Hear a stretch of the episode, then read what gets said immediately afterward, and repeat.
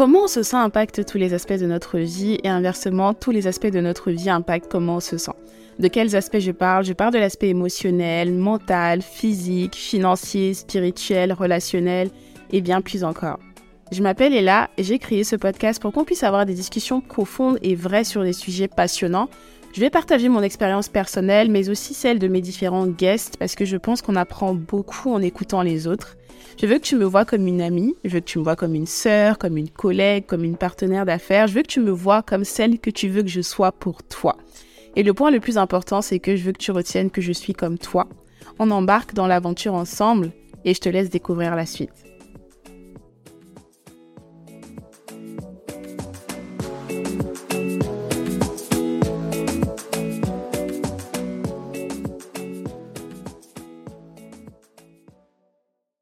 Bienvenue dans ce nouvel épisode de Comment tu te sens. J'espère que tu te sens bien. Et si tu ne te sens pas bien, j'espère que tu mets tout en œuvre pour te sentir mieux. Guys, je n'arrive pas à croire qu'on soit déjà à l'épisode 40 du podcast. Je pense que comme je le fais toutes les deux semaines, je me rends pas forcément compte que voilà, ça fait quand même un petit bout de temps déjà que je le fais. Et euh, voilà, c'est que le début. J'espère que jusque là, tu apprécies ce que tu écoutes, que tu arrives à apprendre de ça, de nouvelles perspectives, de nouvelles façons de penser et que ça t'apporte quelque chose parce que c'est la raison principale pour laquelle je fais ce que je fais. Donc j'espère très très sincèrement que tu arrives à tirer quelque chose de positif de toutes les discussions que tu as déjà écoutées jusque-là. Et je tiens à te dire, n'hésite vraiment pas si tu veux proposer des sujets euh, d'épisodes par rapport à des situations peut-être qui te concernent ou des situations que tu estimes que euh, je n'ai pas encore abordé, mais qui sont importantes et qui pourraient faire du bien aussi aux autres, n'hésite vraiment pas à me contacter directement sur Instagram, la.growth, donc G-R-O-W-T-H. Et Ella, c'est juste E-2-L-A. Donc, on va rentrer dans le vif du sujet. Aujourd'hui, pour cet épisode, vu que je me suis dit c'est l'épisode 40, j'ai envie de faire quelque chose d'un peu différent de ce que j'ai fait jusque-là. La plupart des épisodes, c'est sur des thématiques spécifiques. Là, je me suis dit aujourd'hui, j'ai envie de faire quelque chose de différent. Donc, on va partir sur une liste de questions difficiles. Donc, les réponses, c'est pas des réponses de questions de tous les jours. Et je me suis dit que ça pouvait être intéressant de faire ça parce que je vais y répondre moi. Et en fait, les questions que je vais te présenter aujourd'hui, ce sont des questions auxquelles tu pourras également répondre toi de ton côté. Parce que potentiellement, certaines de ces questions, c'est peut-être pas des questions qu'on te pose tous les jours mais si tu prends vraiment le temps de te poser pour y répondre, ça peut te permettre d'apprendre à mieux te connaître et de faire encore ce travail profond là. Vous savez, dans ce podcast, on parle beaucoup de connaissance de soi et je pense que se connaître, ça passe avant tout par les questions qu'on se pose à soi-même. Donc j'espère que ça te fera plaisir bah, d'entendre moi mes réponses par rapport à ça et surtout, euh, vu que ce sont des questions quand même assez profondes et assez lourdes, je vais faire de mon mieux pour répondre de la façon la plus transparente possible, tout en gardant, voilà, un peu de côté entre guillemets privé, hein, parce que oui, on est proche, mais bon, il y a des limites quand même euh, dans les réponses que je donne. Et toi, de ton côté, voilà, le but c'est que tu puisses faire l'exercice en étant à 100% honnête avec toi-même, euh, que ce soit à l'oral ou avec ta feuille et ton stylo. Voilà, c'est vraiment, vraiment, vraiment le but de ce qu'on va faire aujourd'hui. Un dernier petit disclaimer que je vais mettre avant de continuer et qui peut potentiellement te servir à toi aussi, c'est que les réponses qu'on donne à chaud en général, qu'on nous pose une question, ne sont pas toujours les réponses les plus authentiques parce que c'est souvent la première chose à laquelle on pense. Mais des fois, la vraie réponse est beaucoup plus en profondeur. Donc, ne, sois pas gêné si peut-être pour certaines des questions, tu n'as pas de réponse tout de suite ou alors tu estimes que ta réponse est vraiment en surface parce que des fois, ça demande de creuser un peu plus. Et ce sera le cas aussi pour moi. Là, je vais donner des réponses assez... Euh, assez, on va dire, sur le coup, parce que j'ai noté des questions, mais j'ai pas forcément pris le temps de me poser pour savoir exactement comment je vais répondre et ce que je vais répondre. Donc voilà, il y a peut-être des raisons beaucoup plus profondes. Donc c'était juste le dernier point que je voulais dire avant de commencer. Sans plus tarder, on va commencer avec la première question, qui est une question que tu as déjà forcément entendue plusieurs fois. Et c'est simplement, est-ce que tu as des regrets dans la vie? Ma réponse ne va peut-être pas plaire à tout le monde et je sais qu'il y a des gens dans mon entourage qui n'aiment pas forcément quand je dis ça, mais je vais dire non en ce qui me concerne. Et je vais dire non pourquoi? Parce que pour moi, regret, c'est quand même un mot qui est assez lourd de sens, mais je dirais que j'ai plein de choses dans ma vie que j'aurais aimé peut-être faire différemment parce que l'impact que ça a eu sur mon entourage ou sur moi n'était pas positif. Que si c'était à refaire, je l'aurais peut-être fait différemment, mais je n'aime pas employer le terme regret parce que je me dis que même dans ces situations-là où j'ai pris de mauvaises décisions, j'ai eu beaucoup, beaucoup d'enseignements et c'est impossible, en fait, d'avoir une vie qui est complètement lisse. Donc, est-ce que j'aurais eu envie d'effacer complètement ces choix ou ces façons de faire de mon histoire? Non. Mais est-ce que j'aurais aimé faire les choses différemment? Oui. Donc, je ne veux pas employer le terme regret spécifiquement parce que voilà, j'estime que chaque chose qui nous arrive, chaque mauvaise décision ou même bonne décision qu'on fait nous apprend quelque chose sur nous, nous apprend quelque chose sur notre entourage. Donc, euh, voilà, c'est comme ça que je, je, je, répondrai à cette question euh, de façon la plus transparente euh, possible, en tout cas comme ça à chaud. La deuxième question sera, est-ce que dans ma vie, il y a une personne à qui je n'ai pas encore accordé le pardon? Et même en écrivant cette question, pour être honnête, j'ai eu quelqu'un en tête, mais c'était très difficile pour moi de formuler réellement si c'est une question de pardon ou pas de pardon. Et je pense que ça ne va s'appliquer que par rapport aux personnes qui ont eu un impact significatif dans ta vie avec lesquelles tu avais ou tu as une relation très profonde parce que tu peux pas t'accrocher à quelque chose en général si la relation avec la personne n'est pas une relation très proche, très profonde ou que tu as eu depuis un certain temps. Donc, pour répondre à cette question de la façon la plus honnête et transparente possible, je dirais oui et non parce que je ne sais pas si c'est le terme de pardon qui est approprié je dirais que j'arrive à penser à quelqu'un où j'estime que les choses auraient vraiment, vraiment pu être faites différemment car elles ont eu un impact significatif sur euh, bah, qui je suis, sur euh, mon environnement, etc. Et sur euh, la relation qu'on a aujourd'hui. Je ne vais pas dire qui, bien entendu, mais ouais, j'ai beaucoup de mal à répondre à cette question et je pense que c'est aussi les, les, aléas du direct et peut-être que toi, de ton côté aussi, peut-être ce sera plus fluide, peut-être pas, je sais pas. Et pourquoi j'ai du mal, si je dois répondre au pourquoi euh, Déjà, je ne sais pas si je peux employer le mot de pardon, mais le pourquoi, c'est peut-être la nature de la relation, c'est peut-être le, le temps, c'est peut-être le, le fait que peut-être pour moi, je n'arrive pas encore à pointer du doigt vraiment comment aborder certaines choses. Donc, je pense qu'il y a tout ça qui fait que je ne sais même pas si je peux utiliser le mot pardon ou pas et comment je peux euh, orienter la chose. Mais je pense que si je creuse profondément, on peut dire oui. Mais est-ce que j'ai déjà pensé à ça de cette façon? Non. Et comme tu peux le voir, voilà, c'est vraiment pas un exercice qui est facile. J'essaie de trouver les bons mots pour ne pas en dire trop, mais pour quand même te donner une réponse qui est assez euh, authentique et naturelle et voilà, assez spontanée dans mon cas. Et comme tu le vois, on n'a pas toujours la réponse claire parce que voilà, il y a plein de choses par rapport à ce genre de questions des fois qui ne sont pas complètement claires pour nous. Donc, let's move on sur la troisième question qui est une question assez touchy, donc âme sensible s'abstenir. Donc on va parler de mort. Donc quel est mon rapport et ma relation avec la mort?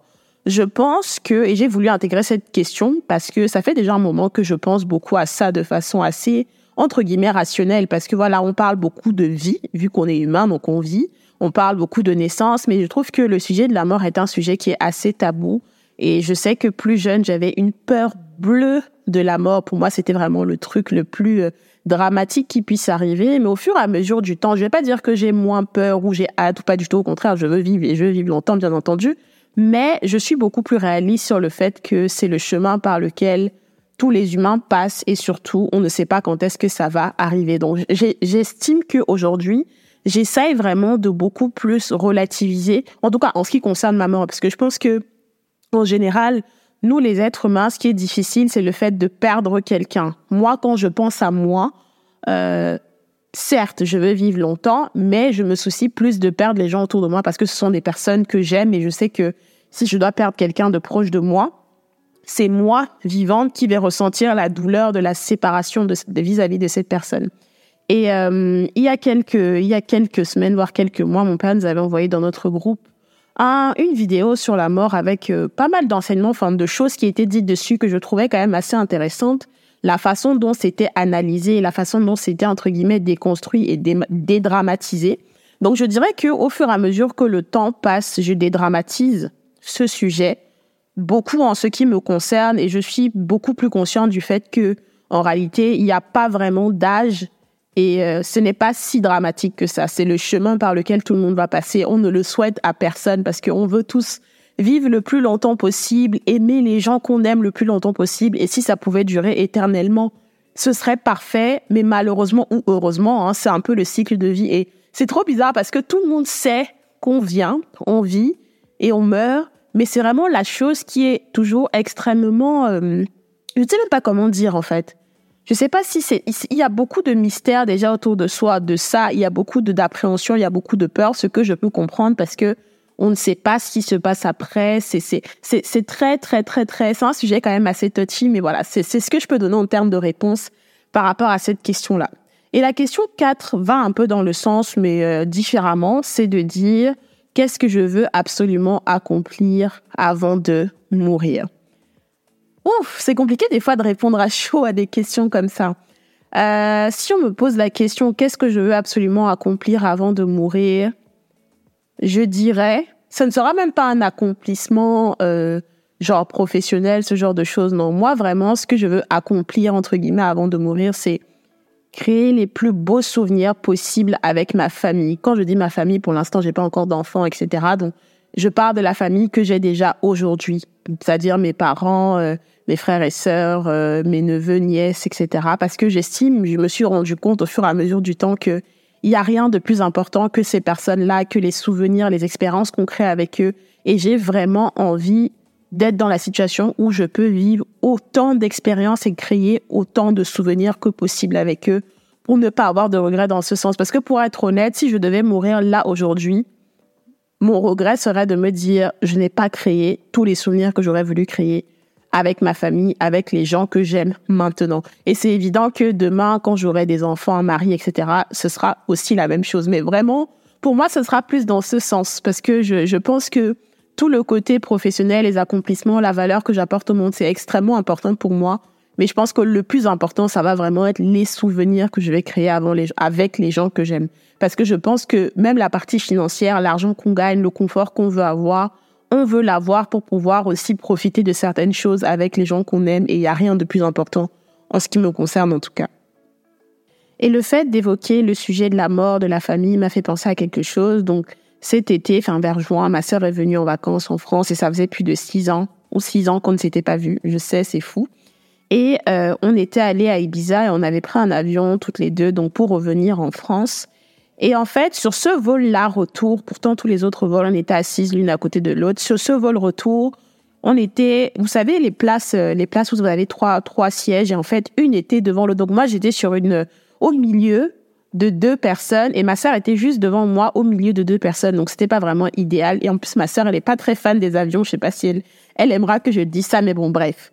Et en gros, ce jour-là, il pleuvait il y avait des orages au point où euh, ma pote qui était avec nous et qui prenait un avion juste après, on leur a dit qu'ils savaient pas encore s'ils allaient décoller parce que il y avait beaucoup d'orages. En fait, il y avait énormément de turbulences et tout.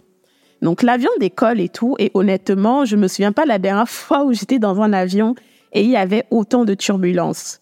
Et en fait, vraiment, à ce moment-là, j'ai commencé à me dire, mais en fait, j'ai commencé à avoir peur, mais pas forcément peur pour moi, mais je me suis dit, mais en fait, s'il se passe un truc, la raison pour laquelle moi, ça va me saouler, même si en soi, quand tu meurs, je sais pas si tu vois les choses de cette façon-là, c'est de me dire, je suis dans l'avion, ma sœur est assise en face de moi, on peut pas se tenir la main parce que vraiment, il y avait des turbulences de fou.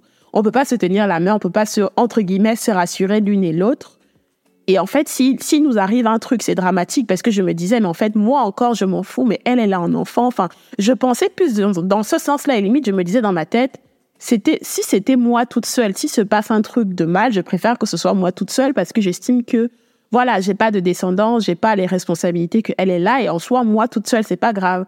Donc c'est juste pour vous dire à quel point des fois quand on pense à la mort, en tout cas en ce qui me concerne, c'est beaucoup plus par rapport à aux gens que j'ai autour de moi qu'à la mienne ou même s'il y a beaucoup de mystères dans quand je pense à ma mort à moi, mais je n'appréhende pas forcément la chose différemment. Donc, je voulais juste partager avec vous comment je me suis sentie dans ce moment-là où, dans l'avion, personne n'était serein, encore moins ma sœur et moi, parce qu'on était l'une en face de l'autre, et où j'ai commencé à avoir ces pensées-là où je me suis dit, non, mais, no way! Prochaine question. On va sortir des sujets un peu morbides pour aller sur autre chose. Et la question c'est, quelles excuses tu as tendance à utiliser pour rationaliser ton inaction et le fait que tu te mettes des limites? Donc peut-être par rapport à des choses que tu veux accomplir, des choses que tu veux faire et que tu n'as pas le courage de faire. Moi, si je dois y réfléchir comme ça à chaud, la première excuse, et j'utilise vraiment le mot excuse parce que j'estime que c'est une excuse que je me trouve, c'est je n'ai pas le temps. Je sais que j'utilise beaucoup l'excuse du temps pour rationaliser mon inaction par rapport à certaines choses que je veux faire, mais que je ne fais pas pour x ou y raison.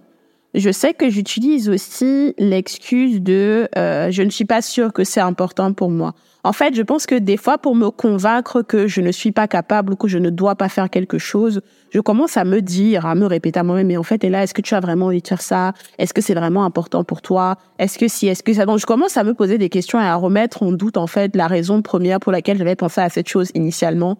Et c'est comme ça que je ne fais rien et je ne fais pas ce que j'avais réellement envie de faire. Euh, autre chose, autre chose que je me dis souvent aussi pour rationaliser mon inaction, c'est que je ne suis pas légitime, j'ai pas assez de compétences, pas assez d'expertise. Ça, c'est vraiment le truc que je me dis beaucoup trop et que je devrais arrêter de me dire parce que si on devait à chaque fois attendre d'être légitime pour faire des choses, pour avoir des choses dans notre vie, je pense que ce serait compliqué. Donc, comme ça, à chaud, c'est les trois premiers, les trois premières excuses. Et je pense que comme je suis aussi quelqu'un qui overthink et qui pense beaucoup, je sais me trouver des excuses pour justifier des fois mes actions qui ne sont pas bonnes ou alors mon inaction dans certaines situations par rapport à des choses que je veux. je suis curieuse de savoir, toi, qu'est-ce que, quelles sont les choses, les excuses que, ou les choses que tu te racontes à toi-même pour te convaincre et essayer de rationaliser certaines de tes actions ou même de ton inaction? Autre question, est-ce que tu as déjà menti ou déçu quelqu'un que tu aimes vraiment, donc quelqu'un de proche et à cause de ça, aujourd'hui, il y a un besoin de réconciliation. Alors, en ce qui me concerne, la réponse sera oui. Oui, oui, oui et oui. Et je pense à une personne en l'occurrence, et là je parle vraiment de quand j'étais adulte. Hein. Je parle pas de mensonges quand on est enfant, quand on ment à nos parents, etc. Mais la première personne à qui je pense aujourd'hui, c'est ma mère, et je pense qu'elle va tout de suite savoir de quoi je parle. Je pense que je n'ai pas été totalement honnête avec elle sur un point en particulier. Et euh, c'est quelque chose que j'aurais vraiment voulu gérer différemment. Et j'ai été très apaisée et très agréablement surprise par la façon dont elle a réagi à ça. Et il n'y a pas eu de besoin de réconciliation. Dieu merci, parce que c'est ma mère et parce que quoi qu'il arrive elle-même et qu'elle a, elle a, en fait, elle était surtout elle de son côté déçue par le fait que je ne lui ai pas assez fait confiance et je ne lui ai pas dit les choses alors que je sais qu'elle est quelqu'un de très très compréhensible et moi, dans mon, ma façon de penser, c'était vraiment en mode, je n'ai pas envie que ma mère pense ceci ou pense ça, et je n'ai pas envie de lui dire quelque chose qui va la décevoir. Donc euh, oui, en ce qui me concerne, oui. Et euh, maman, encore si tu m'écoutes, vu que tu écoutes mes épisodes, I am sorry. Je suis désolée et je vais faire tout ce qu'il faut pour être 100 fois plus transparente avec toi et pour ne pas euh, imaginer que tu vas me juger par rapport à mes choix, à mes actions, parce que voilà, dans 90% des cas, tu es très respectueuse de tout ce que nous on fait. Donc euh, voilà, voilà. Donc là, c'était un petit clin d'œil à ma mère. Après, il y a peut-être eu d'autres, d'autres, d'autres choses, mais c'est vraiment le point spécifique. C'est vraiment la personne spécifique à qui je pense là dans ma vie d'adulte. Où euh, voilà, c'est vraiment un point où je, je, peux employer le mot de déception euh, littéralement. Voilà. Autre question, c'est euh, quelles sont tes peurs en ce qui concerne l'avenir et quel est l'impact que ça a sur tes décisions actuelles? Hmm. Interesting, interesting, interesting. Mes peurs concernant l'avenir, ces derniers temps, on va dire ces derniers mois, j'avais même pensé à faire un épisode de, de podcast dessus. Une de mes peurs concernant l'avenir, c'est vraiment par rapport aux enfants. Pas la peur d'en avoir, mais la peur de ne pas être une assez bonne mère. Et je ne sais pas si certaines de vous y ont déjà pensé, si vous n'avez pas d'enfants, ou même si vous en avez, hein, parce que je pense que ça peut être aussi une peur qu'on est parent. Mais je pense que par rapport à la parentalité et la maternité, c'est vraiment quelque chose sur lequel je réfléchis beaucoup, beaucoup, beaucoup, même peut-être trop. Et je sais que j'en ai déjà parlé à ma mère qui me rassure à chaque fois sur ma façon de voir les choses parce que je pense que je suis tellement trop consciente de l'impact que la mauvaise éducation, les traumas, les styles et ça peuvent avoir sur un être humain, sur l'adulte qu'on devient, que forcément il y a plein de, de, de questionnements, de peurs sur comment faire ci, comment être sûr de bien inculquer les bonnes valeurs, le fait que tu ne puisses pas en fait, tu ne puisses jamais totalement protéger ton enfant et que tu dois trouver un équilibre entre laisser ton enfant expérimenter la vie et réaliser que tu peux pas protéger ton enfant de tout, tu vas faire de ton mieux et en même temps essayer de protéger ton enfant, tes enfants de certaines choses du monde. Parce que voilà, le monde, c'est pas toujours des, des choses positives et malheureusement, des fois, les enfants vont être confrontés à des situations qui vont avoir un impact significatif. Et je pense que de cette peur de la parentalité, de la maternité et surtout de l'éducation que je vais donner à mes enfants et de ce qu'ils vont devenir, ce qu'ils vont en faire, il y a aussi le côté de la peur du divorce. Pourquoi je dis la peur du divorce? Moi, je viens d'une famille qui a divorcé. Mes parents ont divorcé quand j'étais assez jeune. Et donc, forcément, je suis très consciente du fait que bah, ce n'est pas ce que je veux pour moi. Et je pense que c'est aussi l'une des raisons pour lesquelles j'ai peur de faire le mauvais choix en termes de partenaire parce que je sais que le choix de partenaire de vie, son mari, sa femme, etc., c'est vraiment un choix qui est déterminant pour la suite de notre vie, qui peut soit la bousiller, soit complètement la propulser dans, l'autre sens. Donc, c'est vrai que oui. Si je devais penser à des peurs comme ça par rapport à l'avenir, je dirais ça. Les autres choses ont moins de poids, mais ces deux éléments-là, pour moi, sont quand même des éléments sur lesquels je me dis, je n'ai pas envie de prendre les mauvaises décisions et de faire les mauvais choix à, ce, à ces niveaux-là. Autre question. Est-ce que tu as des mauvaises habitudes ou des addictions? Dont tu es consciente des dangers ou de l'impact sur ton bien-être et que tu continues à faire La réponse pour moi est oui, oui, oui et oui. Je n'ai pas d'addiction. En tout cas, pas comme ça à ma connaissance. Je ne pense pas avoir d'addiction. Mais par contre, je pense que j'ai des mauvaises habitudes que j'ai envie de changer et je ne sais pas pour quelle raison je continue à répéter les mêmes bêtises, même si je sais que ce sont des bêtises et je sais que ça n'a pas forcément un impact positif. Et je pense que quand on prend une habitude et qu'on commence à le faire pendant des mois, voire des années, on peut être conscient du fait que bah, ce n'est pas top pour nous, ce n'est pas top pour notre bien-être, dans certains cas, ce n'est pas top pour notre santé.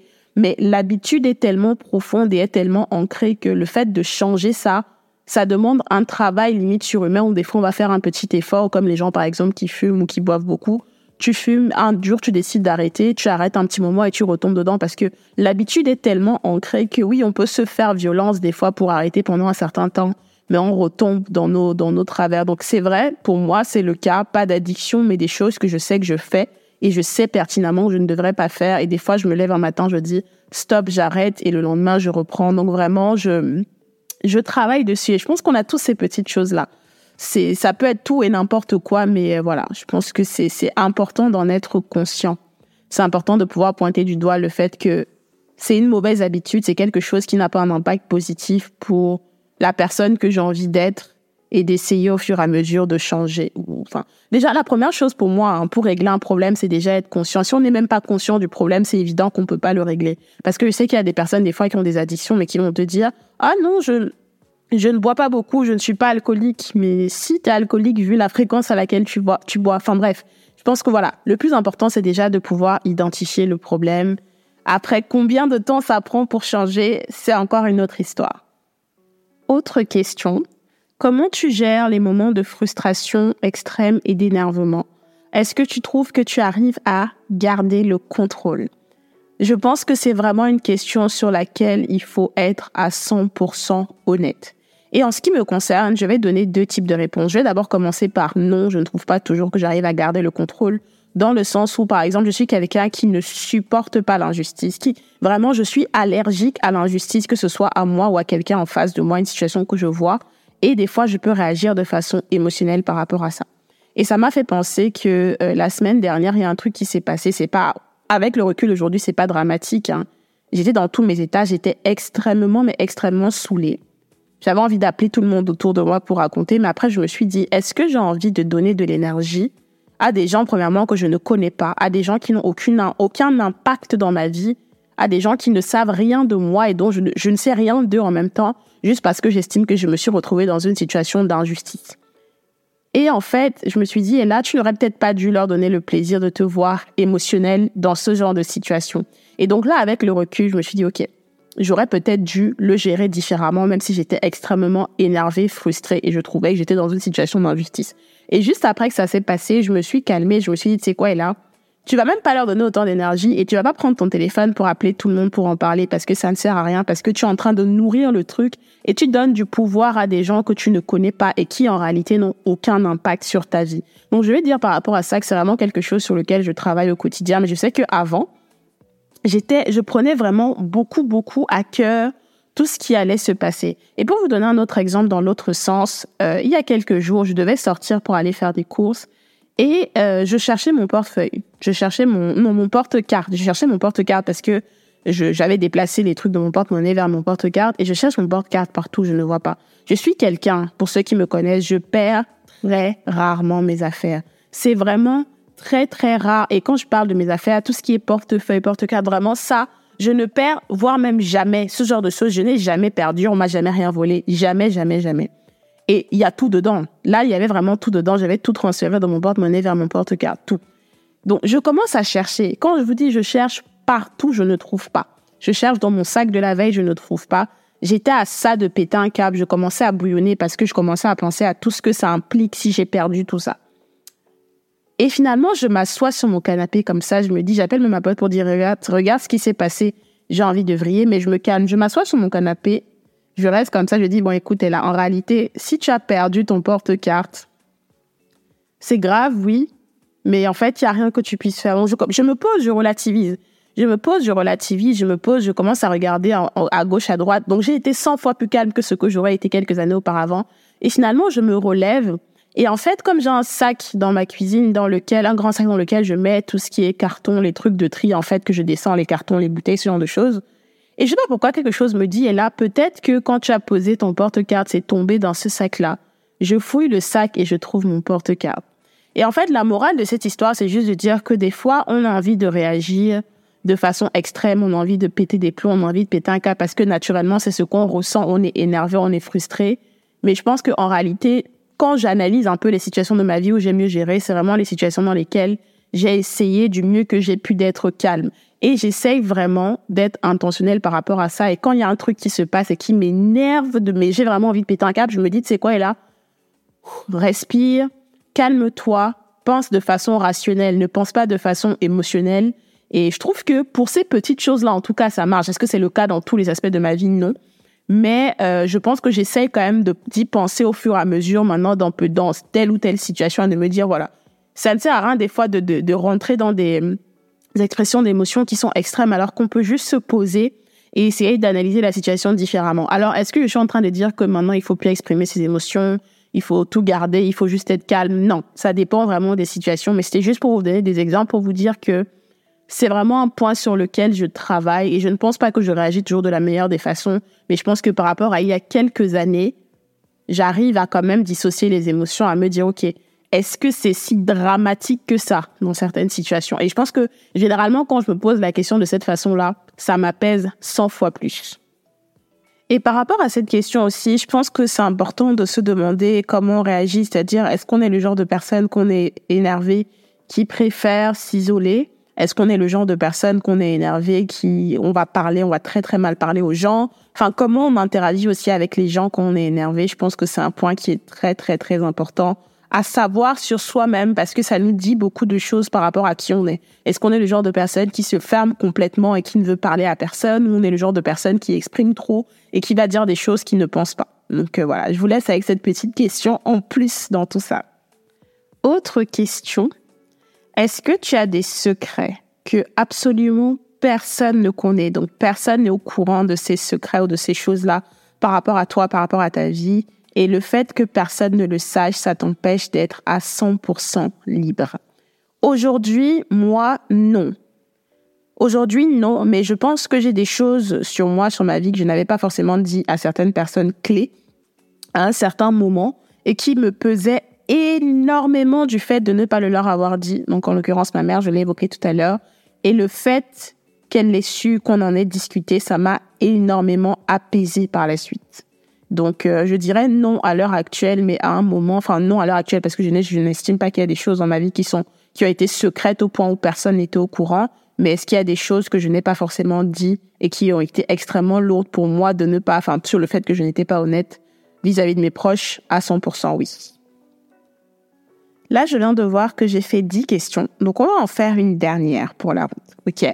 C'est tout simplement, est-ce qu'il y a une relation dans ta vie que tu aimerais améliorer, que tu aimerais approfondir et peut-être tu n'en as pas eu l'occasion, peut-être tu as du mal à le faire ou peut-être tu ne sais pas encore comment t'y prendre? En ce qui me concerne, oui. Et ce n'est pas une relation avec un humain, c'est ma relation avec Dieu. Je suis vraiment dans cette phase de ma vie où je construis une relation avec Dieu qui est propre à moi, qui est la mienne. Et j'ai vraiment envie qu'elle soit à un autre niveau. Et j'estime qu'aujourd'hui, elle n'est pas encore au niveau où je veux qu'elle soit. Je trouve que je manque encore de connaissances sur certaines choses. Je trouve que des fois, je, je ne lui fais pas confiance à 100% comme je devrais le faire. Je, je me dis que je lui fais confiance, mais je trouve que des fois, dans ma façon d'agir ou dans ma façon de raisonner, ça montre que je ne, je ne crois pas au fait que bah, c'est possible et qu'il peut vraiment changer les choses complètement dans ma vie. Donc c'est vraiment un point sur lequel je, je travaille et j'ai vraiment, vraiment, vraiment envie de l'approfondir. Je ne sais pas pour toi ce que c'est. Ça peut être une relation avec une personne de ta famille, quelqu'un de ton entourage, un conjoint. Ça peut être tout et n'importe quoi. Mais moi, quand on me pose la question tout de suite, c'est la première chose qui me vient à l'esprit. Et euh, bah, je prie que ça s'améliore et que ça devienne de plus en plus fort au fur et à mesure du temps, des mois des années. Voilà, guys, c'est tout pour moi aujourd'hui. On a abordé au total 11 questions. Euh, il y a peut-être d'autres questions. Hein. J'avais noté autre chose, mais que je n'ai pas forcément abordé là parce que je me suis dit que ça se répétait un peu par rapport aux questions que j'avais déjà évoquées. Si vous, vous pensez à d'autres questions qui sont assez profondes, assez difficiles ou touchy, mais qui sont intéressantes à se poser à soi, auxquelles je n'ai pas pensé, n'hésitez pas à m'en parler. Venez m'écrire en DM, comme ça on pourra en discuter. Peut-être que je ferai un autre épisode dans ce sens-là. J'espère en tout cas que ça t'aura plu. Je te remercie pour ton temps, pour toute l'énergie que tu mets sur le podcast en prenant juste de ton temps pour l'écouter. Et je te donne rendez-vous dans deux semaines pour découvrir le prochain épisode.